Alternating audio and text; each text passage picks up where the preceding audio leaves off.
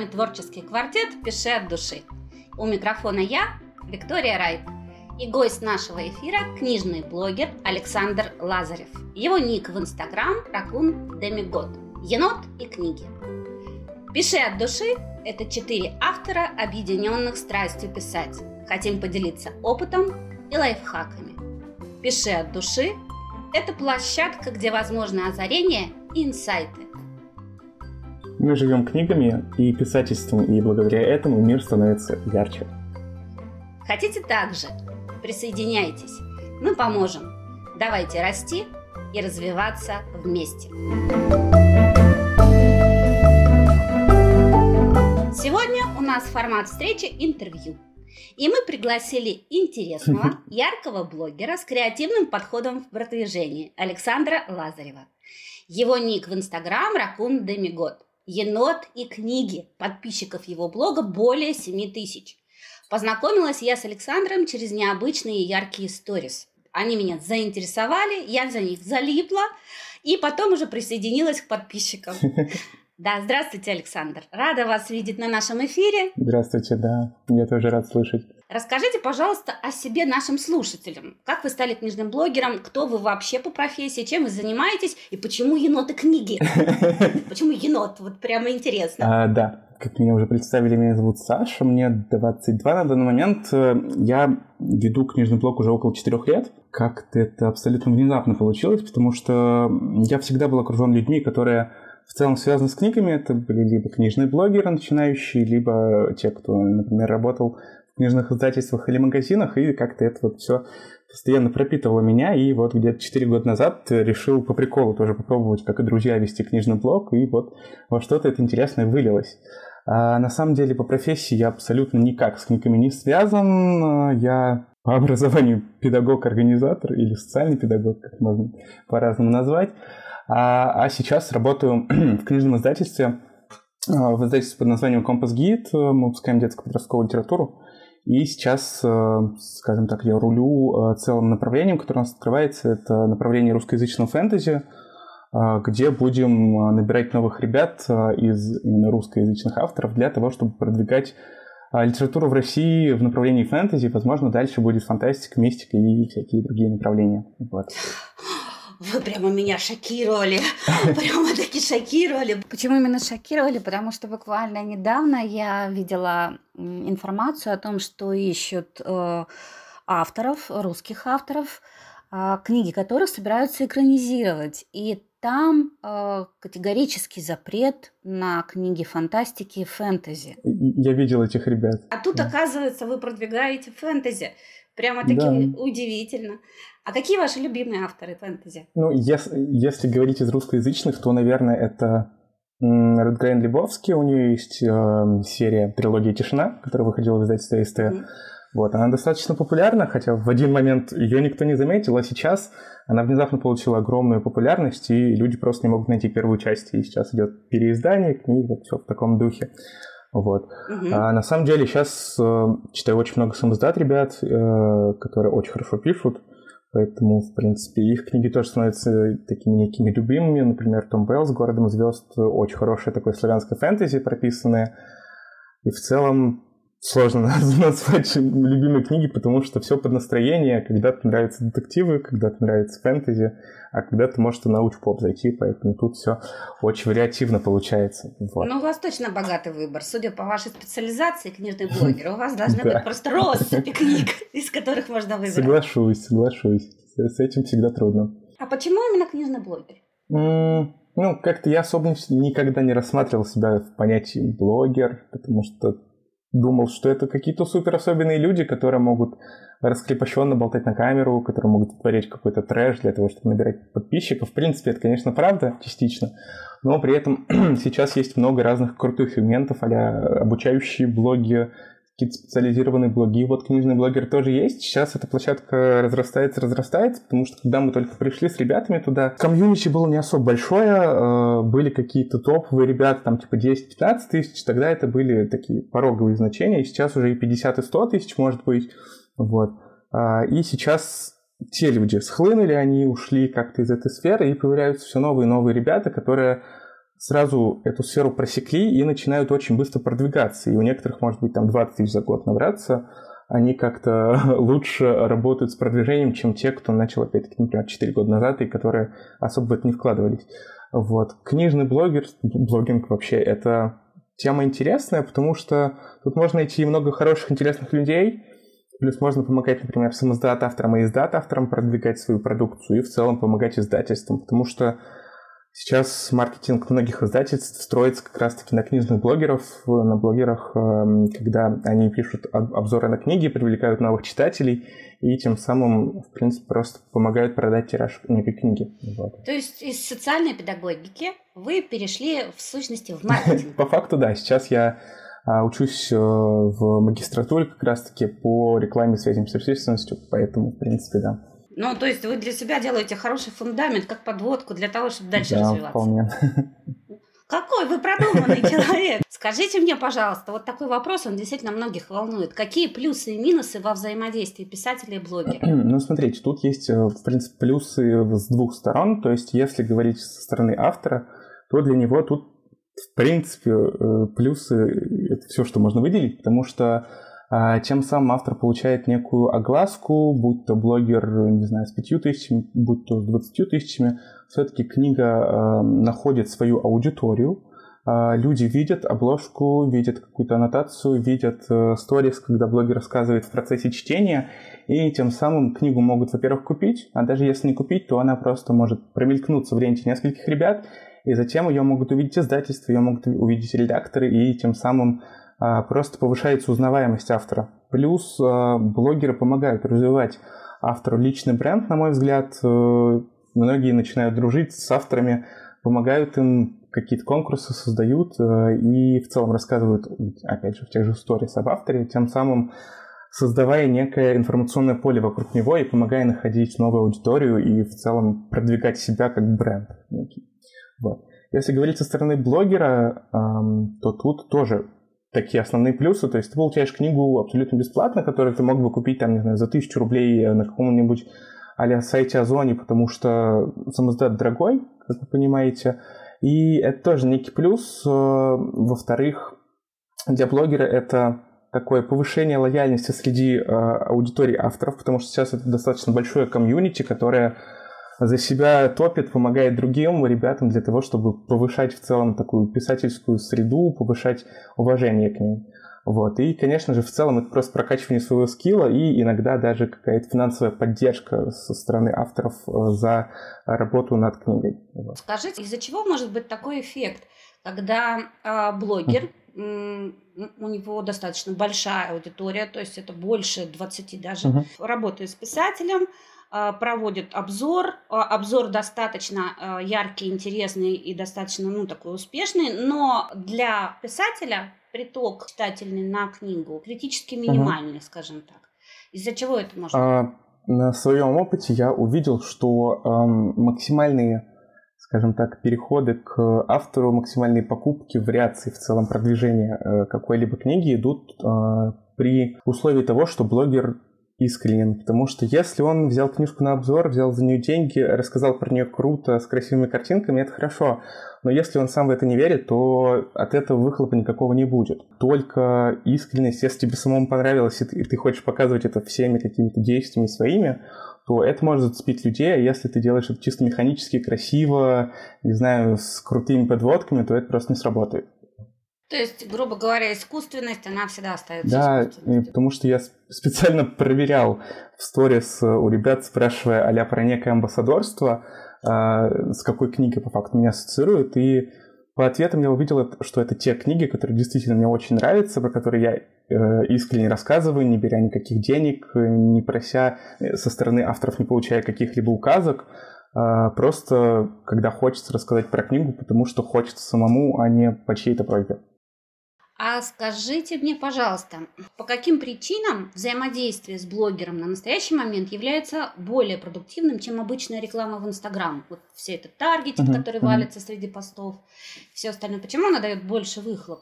Ну, смотрите, потому что эм, каким бы хорошим таргетинг не был, он, во-первых, должен быть э, супер настроенным, то есть тут идет э, работа, например, с таргетологом, либо прохождение курсов, это достаточно дорогое удовольствие, потому что просто так зайдя в рекламный кабинет Facebook, э, нормальный таргетинг не настроить. Нужно проходить хоть какие-то минимальные курсы, чтобы это все понимать. Плюс нужен макет. На это тоже уходят деньги, время идет на это. То есть тебе нужно проработать свою концепцию, нужно проработать тезисы, визуал, чтобы людей эта маленькая таргетированная реклама захватила эти 15 секунд, скажем так. А если ты идешь к блогеру, то ты по факту не должен особо ничего делать. Ты можешь э, выслать ему книгу, можешь рассказать немножко о себе, скинуть какие-нибудь тоже тезисы, какие-то интересные факты про себя. И тут уже через третье лицо идет реклама и подача по факту. Тут не нужно особо морочиться на таргетолога, потому что есть уже некий пул аудитории, с которой будет идти работа. И это на самом деле дешевле и продуктивнее, если у самого блогера есть личный бренд и в целом его аудитория лояльна к нему. Вот вы сами занимаетесь таргетингом или вам это не интересно? Хотел бы, скажу так, но пока до курсов руки не доходят. Они где-то у меня в почте висят, целый курс по таргетингу, но все пока никак. Просто я могу сказать, как обратную связь, э, я работала с разными mm-hmm. маркетологами. Когда я наконец созрела для себя выйти в свет, когда я наконец начала свои книги э, показывать mm-hmm. миру. Mm-hmm. Я начала разговаривать через свою страницу и занялась именно продвижением себя в сети. А, естественно, я захотела обратиться к профессионалу. Книги были уже написаны, но как себя подавать, как себя продвигать, а, как преподносить информацию, это, к сожалению, ну, крупицы, да, такой вот качественной информации, так, чтобы я могла ее использовать и э, выстраивать для себя стратегию. В тот момент, как я начинала, этого практически не было. И активно стал вопрос, связанный с личным брендом. Стал вопрос о личном бренде, стал вопрос, связанный с тем, как себя позиционировать в сети. А, профильных а, курсов как таковых я не нашла. Естественно, я шла через а, те, которые у нас есть. Прошла я достаточно интересных авторов, именитых. Но когда я начала искать таргетолога, я для себя сделала четкий вывод. Если человек не разбирается в сегменте книжного рынка, обращаться к нему не имеет смысла каким бы замечательным бы ни был маркетолог. Абсолютно соглашусь с этим. Непонимание работы этого бизнеса, именно вот этого сегмента бизнеса, это какие бы деньги ты ни вкладывала, какие бы суммы ты в таргетинг не вбухивала, оно не даст никакого выхлопа. Но, угу. по крайней мере, я не увидела, у меня было их несколько человек, которые пытались продвинуть каким-либо образом. Я так понимаю, вы тоже разделяете точку зрения. Да, я согласен, потому что на личном опыте видел эм, скорее не маркетологов, а СММщиков, которые работают в издательствах, и если они приходят из какой-то другой сферы абсолютно, то им будет сложно, и, скорее всего, они уйдут через месяц-два, потому что они просто не погружены в этот пул авторов, блогеров, э, разных личностей медийных, которые крутятся в этой сфере. И за какой-то короткий промежуток времени, чтобы делать свою работу эффективной, достаточно сложно. И поэтому просто такие люди, скорее всего, идут обратно, откуда пришли. А вот на вашей работе у вас, получается, СММщики будут в подчинении? Или в сотрудничестве? А, нет, у, у нас э, на самом деле все равноправно. Мы и с генеральным директором, и с шеф-редактором все на равных правах, все можем высказывать. Никто ни у кого в подчинении, в принципе, не находится, по факту. Все мы такие линейные. И СММщики просто помогают. Ты можешь им давать задачи, они могут давать задачи тебе. И, собственно, все на то, чтобы продвигать максимально эффективно книги. Интересно, сотрудничество. Ну, вот отличная организация, да. да. да. Скажите мне, пожалуйста, по каким критериям лучше выбирать блогера? На что надо ориентироваться писателю? Ну, сначала нужно в целом понимать про его аудиторию, то есть на какую аудиторию вы настроены, там, не знаю, 5 тысяч, 10 тысяч, 15 тысяч, потому что это абсолютно разный ценовой сегмент, начнем с этого. И уже когда вы в целом разобрались, куда вы хотите пойти, то абсолютно точно нужно смотреть на сам блог, на его визуал, на актив и статистику. То есть не обязательно запрашивать статистику, можно посмотреть это по постам, по лайкам, по комментариям. Если там у поста 500 э, тысяч лайков и 10 комментариев, то это тревожный звоночек. От таких ребят нужно, ну, как бы уходить. А также можно смотреть сторис. Если блогер особо ничего не постит сторис, то тут будет понижаться лояльность, которая у него могла бы быть от его а, аудитории, потому что сторис это сейчас такой огромный маркетинговый инструмент. Да и в целом можно посмотреть на упаковку блога, то есть на его шапку, на то, какие ценности он продвигает. И главное, нужно посмотреть на то, что он читает. То есть если вы идете к блогеру с любовным романом, который читает книжки по географии и нонфикшену, то я думаю, что он просто не возьмет ее, или она ему просто не зайдет, даже если он возьмет ее за деньги. А, поэтому нужно понимать, чтобы блогер был вашей целевой аудиторией, чтобы он разделял ваши интересы, ваши вкусы какие-либо, а, потому что у такого блогера будет аудитория, которая может подойти вам. А если блогер читает нонфик, то любовный роман его аудитория тоже, скорее всего, не читает. А если говорить вот о вас именно, какая ваша специализация, что вам нравится? Я больше читаю фэнтези, фантастику. У меня, например, проблемы с космической фантастикой, я вот прямо ее совсем не воспринимаю. Э, не беру, например, книги, где на первом плане любовные линии, я стараюсь, чтобы они были как на втором плане задвинуты. А, ну и реализм. Для меня лично важно, когда мне присылают запрос на обзор книги, чтобы обложка была красивой, потому что с плохой обложкой я просто-напросто не смогу сделать обзор, потому что это бьет по визуалу, и с этим будет сложно работать. И, например, для меня отдельный пункт специализации то, что я беру только бумажные книги. Если книга самоздата, она вышла пока только в электронном формате, то особого смысла пиарить ее я не вижу. А из-за чего вот это интересно очень? А, ну, сейчас все-таки эм, идет такое некое разделение на цифровую и бумажную печать, как мы понимаем. И лично моя аудитория больше за бумажные книги, как я знаю. Поэтому электронные книги у, у моих ребят не вызовут такого отклика, скажем так, и это просто будет неэффективно для самого автора. То есть я могу сказать, что, например, э, к бумажной книге еще идет электронная версия, которую можно купить на Литрес. В такой связке еще возможно. А если только электронная, но люди поймут, что я сам лукавлю, потому что я читаю электронки только на работе для, э, соответственно, отбора рукописи, а для себя нет. Понятно, это очень интересное замечание и очень важное на самом деле. А скажите мне, пожалуйста, а как измерить результаты и оценить качество взаимодействия вот блогера и писателя?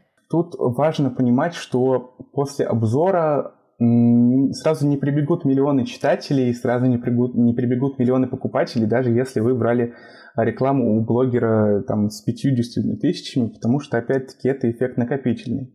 А Люди могут увидеть пост, люди могут его сохранить, залайкать, э, запомнить книгу, но не факт, что они сразу пойдут и купят ее. Это, в принципе, как с любой рекламой, то есть вы могли увидеть какой-то таргетированный плакат, не знаю, рекламы э, какой-нибудь продукции, увидеть, запомнить, но не купить, не дойдя до такого целевого действия. А тут у нас идет эффект накопления, то есть вы увидели у одного блогера, увидели у другого блогера, э, скажем так, соединили отзывы воедино, поняли э, свое отношение к, книге, к некой книге и уже пошли купить. А оценивать тут достаточно сложно, можно понимать лишь только, если к вам пришли новые подписчики, если к вам, ну, например, э, сразу пришли, спросили про книгу, или можно спросить у блогера самого, как там реагировали на книгу. Я обычно, если у меня большой отклик идет, сразу пишу автору, типа, вот, вот ребята захотели почитать, ребята захотели купить, ребятам интересно. Вот. И это достаточно хорошая э, реакция, можно сразу понимать, какие результаты идут. А иногда просто ты не понимаешь, зашло аудитории или нет, но затем в дальнейшем они могут увидеть это просто еще раз и уже купить. То есть сразу эффект увидеть сложно будет достаточно. Очень даже интересные вещи вы говорите. В сущности, вот иногда даже, да, вот накапливаешь для себя информацию, вроде она у тебя лежит, и я сама по себе не маркетолог, но с маркетологами достаточно часто пересекаюсь. И все равно, э, несмотря на то, что кружишься вот в этой среде и вроде бы понимаешь э, основы, все равно некоторые вещи, вот я слушаю, думаю, блин, я это знаю, а в голове не отложилось, и я когда саму свою собственную стратегию смотрела, я как-то это не учла. Вот. И вот этот вот эффект. Плюс следующий момент. А есть какие-то принципы? вообще стратегии прописываете для писателя? Есть какие-то вот принципы, как выстраивать э, продвижение того же самого автора? Вот пробовали вы делать какой-то такой проект для какого-то конкретного автора? Для конкретных авторов нет, но, в принципе, я дружу со многими авторами самоздата, опять которые сейчас работают в этой среде. А, например, могу назвать Таню Гуд. Это украинская писательница, у которой очень хороший визуал в Инстаграме. У нее сейчас около больше 21 тысячи в Инстаграме. и как раз-таки на своем личном бренде она продвигает свои книги. Она делает такие некие прогревы, она рассказывает про атмосферу и эстетику книги, она делает очень красивые фотографии и видеоролики. Благодаря этому она захватывает внимание аудитории, Затем она, не знаю, открывает предзаказы, и люди уже просто сами сметают книги абсолютно.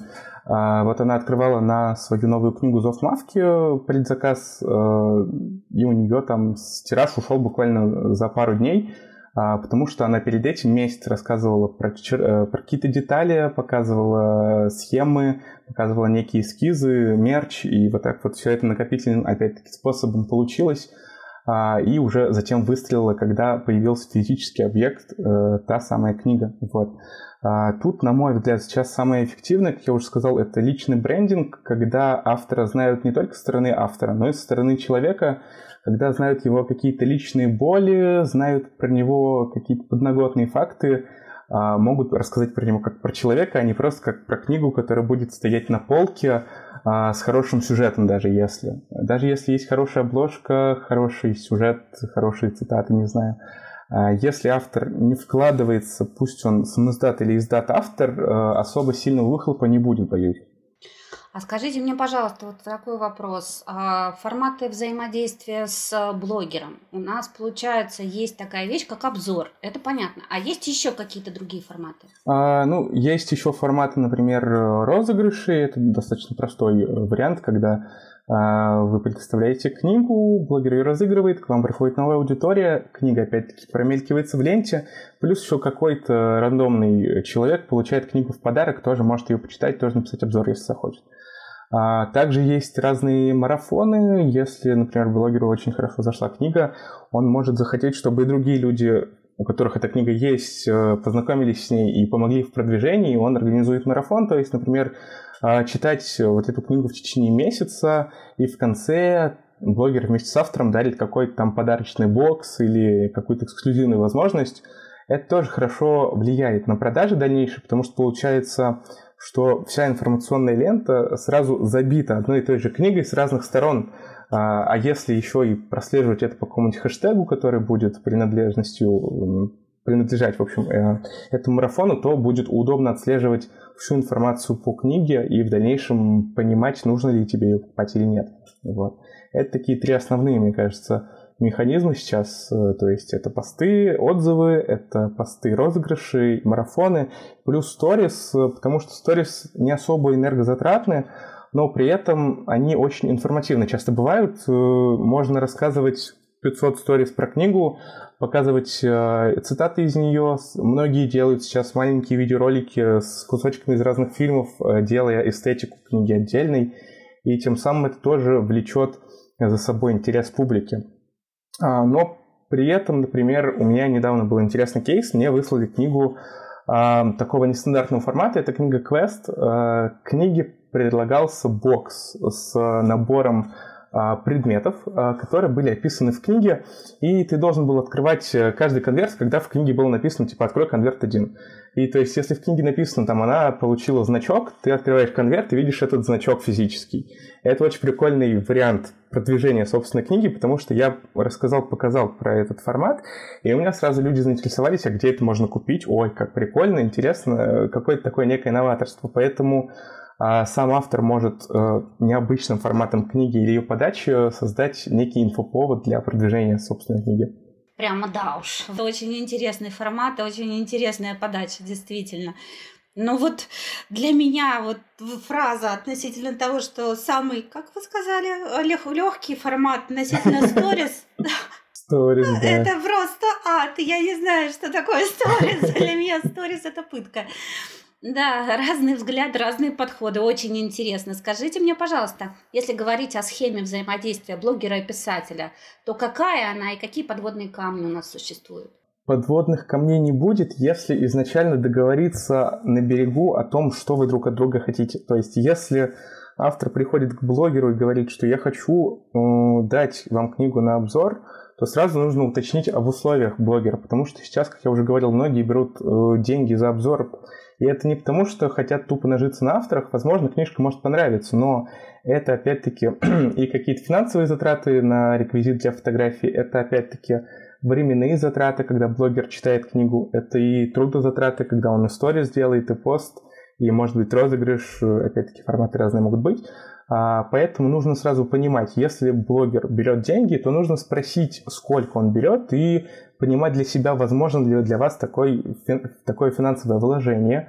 А, нужно понимать по срокам. То есть я вот всегда, если не пишет самоздат автор, я говорю сразу, мне сроков нельзя давать, потому что у меня огромная очередь на чтение, будь то самоздат книги, будь то книги от издательств, плюс еще рукописи в издательстве. И я никогда не знаю, насколько быстро я прочитаю, поэтому я прошу не давать коротких сроков, типа две недели, месяц. Я говорю, что в течение двух месяцев я очень постараюсь, но опять-таки ничего обещать не могу. Вот. И главное, на мой взгляд, договориться о тональности отзыва. То есть, если автор хочет только положительный отзыв, такое тоже бывает, то нужно об этом сразу сказать. И уже блогер будет соглашаться или нет на, на такой формат, это его дело. То есть многие берут деньги и могут прочитать книгу, написать только о ней хорошее. Кто-то берет деньги и пишет о ней честно. Об этом тоже, опять-таки, нужно договариваться сразу, чтобы потом не было непоняток о том, что «Ой, а я вот заплатил вам, а вы написали плохой отзыв». Нужно было договариваться, чтобы понимать, чего ожидать от человека. Первичные взаимоотношения, установка, она самая важная. Здесь я совершенно согласна. То есть, в сущности, вот здесь э, как бы один из вопросов, которые писали э, наши слушатели, это вот как раз вот эти споры в писательских чатах, да, относительно надо оплачивать работу блогера или не надо. Ваша позиция – это работа, я так понимаю. Ну, смотрите, э, я не так давно сам принял эту позицию, до этого я особо такой, типа, ну, ладно, что, зачем это все. Э, я как тоже отрицал эту позицию, но затем я понял, что э, все больше и больше появляется запросов от разных авторов, книги все интересные, и когда у тебя на очереди 10 книг, которые ты просто не можешь быстро прочитать, то тебе нужно выстраивать какие-то приоритеты, и тем самым я начал понимать, что какая-то финансовая поддержка по факту от автора является неким мотивирующим средством для того, чтобы понимать, какие книги читать быстрее, какие читать а, во вторую очередь. А, тут опять-таки идет большое энергозатратное и время затратное время. То есть я, например, очень много покупаю разного реквизита для фотографий, будь то там, не знаю, какая-нибудь краска для грима, будь то какие-то мечи, искусственные плащи, короны и вот это вот все, чтобы а, постараться сделать книгу в эстетике, фото, фотографии в эстетике книги, вот, и это достаточно дорого все выходит. По поводу того, что авторы считают по-разному, я абсолютно точно знаю это, и у меня есть многие ребята, которые считают, что а, давать деньги за обзоры это не очень хорошо, но тут нужно понимать, э, во-первых, к кому вы обращаетесь, на какой эффект вы рассчитываете, и если вы там, не знаю, идете к блогеру с тысячи подписчиков, а он просит тысячу рублей за обзор, ну, это просто абсолютно неадекватная оценка блогера с своей стороны, потому что э, такая цена ну, неприемлема, потому что никакого выхлопа особо не будет, я думаю. Тут нужно просто понимать некие финансовые а, обязательства в отношении того, какой у тебя актив, какая у тебя аудитория, и не заламывать цену, если она не будет окупаться для автора. Да, Интересно. Ну, относительно, скажем, моей позиции, я считаю, что это в сущности полноценная работа, потому что ты когда сидишь и начинаешь даже заниматься собственным продвижением, это количество времени затрата просто сумасшедшее. Ты тратишь э, собственные силы, ты тратишь, э, тебе надо сгенерировать идею, тебе надо как-то ее прокреативить так, чтобы она была интересная. Теперь, а тут еще читать 10 книг. Да я бы с ума сошла от такого количества уже. Вот. Это для меня да. это достаточно серьезный труд. Просто э, печально для себя видеть, э, когда вот вроде взаимодействие, взаимодействие вроде складывается неплохо, да, там хорошая аудитория у блогера, ну, как бы из моего печального опыта. И mm результат работы, ну, как бы сказать мягко, а, не очень качественный. Почему? Потому что, например, уже есть определенные отзывы на книгу, они прописаны на э, угу. сайте, где вот она выставлена, да, а я потом вижу генерацию из этих этих самых. То есть это даже не собственный отзыв, это просто генерация тех слов, что было сказано об этой книге другими людьми. Угу. И вот это вот после того, я как понимаю, ты проплатил, да, да определенную сумму, даже я-то платила за работу, я не я не плачу за качество, даже не так, я плачу за качество работы, но я не плачу за э, знак э, плюс или минус. Мне действительно интересно узнать, какой будет отклик. Вот, потому что, например, у меня нестандартная книжка относительно жанра, это не любовный роман, это э, такая вот симбиоз там в большей степени приключенческий, там э, любовная линия действительно не идет в первом плане. Угу. И мне было важно. И когда я это увидела, меня это, конечно, очень разочаровало, и я расстроилась. К сожалению, такие люди есть сейчас, они действительно берут кусочки чужих отзывов на разные книги, просто их э, сопоставляют и выдают это за свое мнение. К сожалению, такое есть, и с этим просто нужно бороться, говорить другим авторам, чтобы просто не обращались к таким людям, к сожалению. Если вот э, возвращаться к схеме, каким образом обычно вот у вас начинается первичный контакт? Можно написать в директ, потому что там, скорее всего, увижу. Э, нужно опять-таки сначала поздороваться, представиться, сказать свое имя или псевдоним. Э, нужно в целом написать э, то, зачем вы пришли. То есть не надо писать я автор с 30-летним стажем, ла-ла-ла. Надо написать я автор, и хочу вам предложить книгу на обзор. Она называется так-то, вот аннотация, вот обложка. Чтобы можно было сразу понимать, можно еще жанр предложить даже. Чтобы можно было понимать э, сразу, твоя ли это, э, скажем так, книга, понравится тебе она или нет. А также можно написать сразу, спросить про условия работы, можно, если у вас какие-то короткие сроки, написать, что типа отзыв нужен там, не знаю, в течение месяца, и, возможно, где-то обговорить. То есть, если вы приходите, просто вбрасываете миллион информации на 10 абзацев, то никто это читать не будет. А некоторые приходят, говорят, йоу, привет, у меня есть книжка, го, я тебе ее вышлю. Я такой, что, зачем, спасибо. Если нет конкретной информации, то Э, такие, э, собственно, предложения можно просто выбрасывать, потому что это такая некая деловая этика уже идет, которую нужно соблюдать.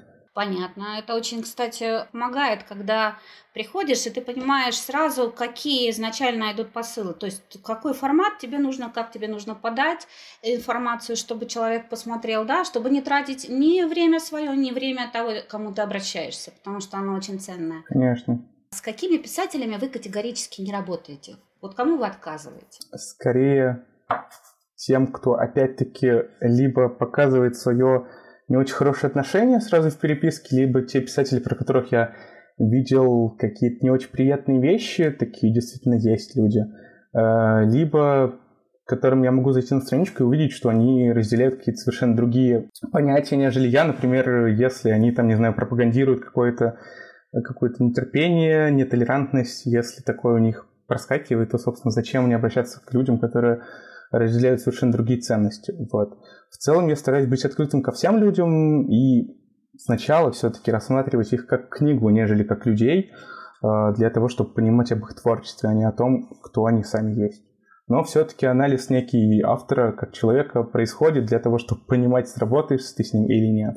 А у вас есть такая вещь, как оценка э, страницы автора? Вот, э, скажем так, но не в варианте для себя лично, а в варианте как услуга для автора? Думаю, да, потому что у многих авторов, к сожалению, э, достаточно слабый визуал. Это такие картинки из 2006 года, и ну, ты сразу понимаешь, что достаточно сложно будет к этому автору привести аудиторию, довольно сложно будет заинтересовать людей его страницей той же, но при этом ты не можешь вмешиваться, потому что это личное видение автора. Приходите говорить, что, чувак, все меняй, чтобы э, к тебе люди пришли тоже такое себе.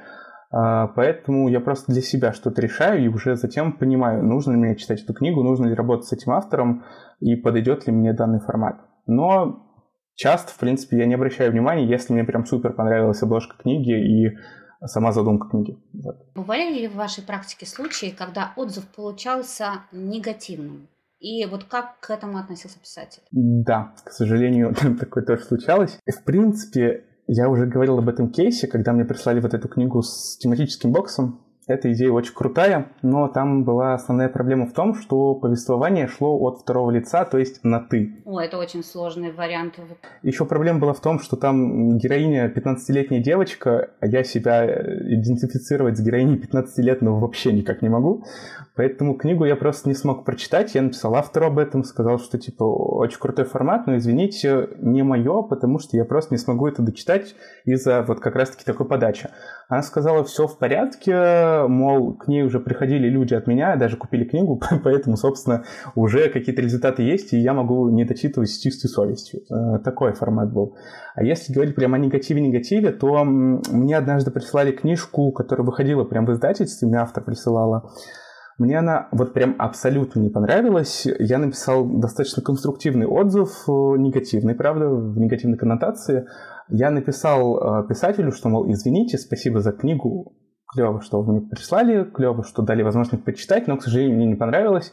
Я постарался разбить все на конструктивный факт для того, чтобы э, вы понимали, что может быть не так аудитории, э, и как бы, ну вот, пост есть. Они, ну, заранее я предупреждал, что я пишу только честный отзыв, но согласились. На что автор ответил такая, ок, ничего страшного, ага, спасибо. Ну, как бы с такой, ну, а немножко снобистской позиции, типа, спасибо, ок, уходи. Вот, это было не очень приятно, но такого особо в практике, к счастью, не случается. Ну, то есть, в сущности, вы для себя ведете достаточно такой отбор серьезный относительно того, за кого вы возьметесь, а за кого не возьметесь. Правильно я поняла? Да, но если человек предлагает свою книгу, предлагает там заплатить даже много денег, если мне не нравится обложка и, и аннотация, и вообще в целом то, что в книге может быть по сюжету, я не стану ее брать, скорее всего, чтобы просто не врать и себе, и людям вызывает уважение ваша позиция, да. А скажите мне, пожалуйста, какие у нас есть тренды сейчас относительно обложек? Что у нас, вот э, уже не первый раз говорите про обложку, какой она должна быть, чтобы она действительно заинтересовала? Я, я думаю, что лучший вариант это когда художник наход... Э, автор находит своего художника и начинает с ним проводить некую коллаборацию, будь то одна, одна книга, будь то несколько. А, то есть, опять-таки, я уже упоминал таких авторов, как Таня Гуд, как Том Белл. Вот они нашли своих художников, которые рисуют им очень клевые обложки, которые могут заинтересовать. А, на мой взгляд, сейчас идет тренд на обложки с персонажами из книги, а, которые прорисованы в таком а-ля digital стиле, но при этом это должно быть все-таки с некой художественной такой э, значимостью для обложки, а не просто какой-то рисунок пятилетки. А сейчас э, идут тренды а западных обложек, когда идут, допустим, герои со всякими магическими вставками, с красивым фоном. Очень важную роль играют шрифты, опять-таки, если они не читабельные, если они слишком витиеватые, и человек просто не сможет ее прочитать никогда, и, соответственно, это его оттолкнет. Я сейчас с этим довольно плотно сталкиваюсь на работе, потому что работаю с обложками для новой серии, с художниками до ЮНТЗ, и довольно часто приходится перерабатывать все с ними, потому что либо шрифт нечитабельный, либо совсем не то, что хочется увидеть, либо совсем концепция обложки не подходит к книге обложка должна в целом отражать э, видимость книги, должна отражать ее атмосферу, чтобы читатель мог увидеть и сразу понять, вот, вот это вот красиво. Вот еще такой вопрос. Скажите мне, пожалуйста, хотя, наверное, сам формат вопроса уже не совсем будет э, точный. Один из как бы, вопросов, что прилетел, это как вы относитесь к самоздату, но я так понимаю, вы с ним достаточно плотно работаете. А, да, я, в принципе, не так давно, чтобы сказать, года два, на самом деле, работаю самоздатом, но достаточно плотно. У меня на полке около сейчас 40 самоздат книг, если не ошибаюсь, от 40 авторов. А, и я всеми силами стараюсь продвигать самоздат, стараюсь показывать, что это все-таки литература неплохая, потому что многие все еще живут стереотипом, что если не взяли в издательство, значит это плохо, значит ты никому не нужен. Я стараюсь эти мифы развенчивать и помогать таким авторам продвигать себя и свою деятельность хотя бы в сфере Инстаграма. Я так понимаю, вы работаете с авторами с разных площадок, платформ как таковых, да? Вы работаете э, или только с определенным? Да нет, абсолютно. То есть кто-то выкладывал свои книги на Литнете, изначально кто-то на Литресе, кто-то на Ватпаде, но сам факт того, что если у человека есть бумажная книга, он хочет предложить ее почитать, то собственно, мы сойдемся, скорее всего, если все остальные условия тоже будут в тему. А вот такой вопрос. Вот, например, книга фэнтези, а, приключенческая. А, если вы, например, ищете для себя интересного нового автора, то на какую площадку вы пойдете ее смотреть? Я так понимаю, что сейчас я скорее пойду на Wattpad, потому что там все-таки даже если не бумажный, то достаточно много интересных а, книг выходит. У меня сейчас была интересная забавная ситуация, скажем так. Я зашел на Wattpad посмотреть э, новые книги увидел что-то такое, нечто очень интересное, поискал автора, оказалось, что автор это моя знакомая. А, хотел попросить у нее рукопись, чтобы почитать ее чисто для издательства, но оказалось, что ее рукописи уже забрали в издательство другое. И вот сейчас она мне выслала эту же рукопись почитать на отзыв на обложку, на заднюю сторонку. Поэтому карты вот так вот внезапно сошлись, и Wattpad помог так открыть для себя историю, которая могла обойти меня стороной. То есть на настоящий момент получается, вот если сделать классификацию вот, платформ, да, можно ее как-то проранжировать, какая, например, первое место будет занимать платформа, а какие да. там у нас дальше? Ну, если для электронных текстов, то Wattpad, если для самоздат прям проектов, то это Litres. Потому что там максимально хорошее качество и печати, и в целом текстов, которые оттуда выходят, ну, по собственному опыту. Потом Reader идет третий, наверное. Угу. Wattpad и Tress Reader. То есть электронный формат это у нас лучше заходить на Wattpad, правильно понимаю? Да, да. Оттуда берут много книг сами издательства, у них есть целые линейки. Например, у издательства СТ есть э, серия «Хиты Wattpad», куда попали очень много книг, э, которые когда-то выстрелили на Wattpad и сейчас вот вышли в бумаге благодаря этому всему. Если немножечко обобщить все вместе, что мы с вами рассказывали, да, то вот такие вот советы, рекомендации э, автору, э, вот, который только для себя открывает мир, взаимодействие с блогером. Ну, первое, нужно написать книгу, во-первых, чтобы с чем-то идти. А затем я все-таки считаю, что нужно создавать некую страницу, куда ты можешь выкладывать информацию про книгу. А даже если ты не планируешь это использовать как личный бренд, то хотя бы как информационное сообщество это нужно иметь а уже затем тебе нужно понимать, как ты эту книгу хочешь продвигать, где ты ее хочешь продвигать, на каких платформах, и хочешь ли ты в это финансово вкладываться, а, понять, какими путями ты можешь это сделать, э, будь то просто отправка книги блогеру или какому-то сообществу, будь то бокс, будь то мерч, опять-таки, и затем уже идти это все реализовывать, идти к блогерам, к пабликам и предлагать им э, работу э, над этим всем. И затем уже, если с блогером вы сдружились, то можно в дальнейшем это все использовать для того, чтобы э, книжку расшаривать по интернету, а может быть дальше и в издательство подать.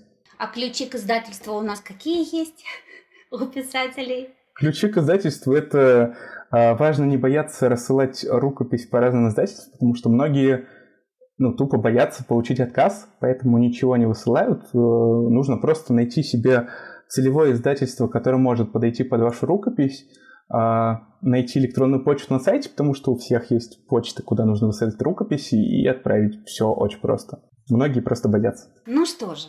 А сейчас я хотела бы сделать анонс. Я приглашаю вас на вебинар участника квартета «Пиши от души» Анны Ореховой. Название вебинара «Основы маркетинга для писателей. Как продвинуть свой роман без властных боссов, вампиров и драконов». Анна – маркетолог со стажем 12 лет, сооснователь агентства интернет-маркетинга «Малинка».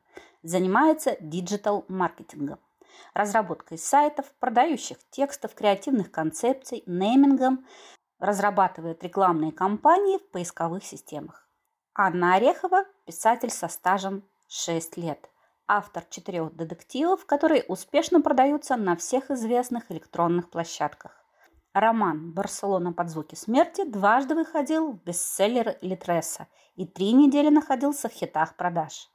Аудиокнига «Барселона под звуки смерти» издательства Вимба в первые сутки продаж вышла в бестселлеры Литреса. На вебинаре вы узнаете два принципиально разных подхода в продвижении – бренды и тренды. Анна расскажет о партизанском маркетинге, как продвигаться без бюджета. Как рекламировать книгу до публикации и зачем это делать? И как провести анонс? Что делать после публикации?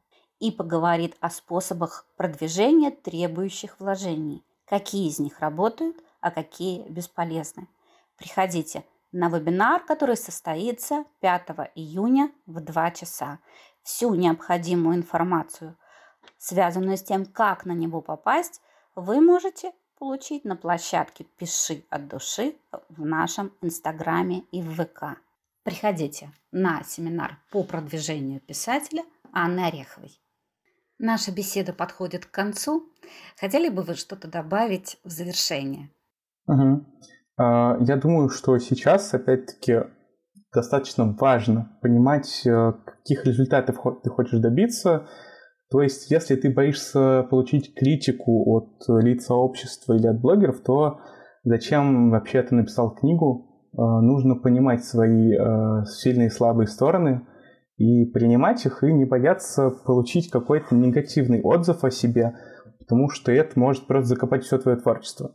И важно быть открытым к миру, важно быть открытым к лид-обществу, к лит-community, скажем так, которое может целом помочь даже без какого-то финансового продвижения э, твою книгу выбить в топы. а, потому что такие ситуации уже случались, и нужно просто работать над тем, чтобы со всеми дружить и стараться находить новые методы для собственного продвижения. Вот, наверное, так. А теперь я хочу присоединиться к вашим словам. Дружить писателю и блогеру очень нужно, очень выгодно. Очень сильно помогает и поддерживает. Так что присоединяйтесь к нам во ВКонтакте и Инстаграме. Там мы выкладываем полезные статьи для писателей и ищем единомышленников. Слушайте наши подкасты на платформах ВК, Apple, Google, Яндекс и Storytel. А также подписывайтесь на Александра в Инстаграме. Его ник в Инстаграм – Аркун Демигот. Енот и книги. Пишите от души и до скорых встреч. Пока-пока. Пока-пока.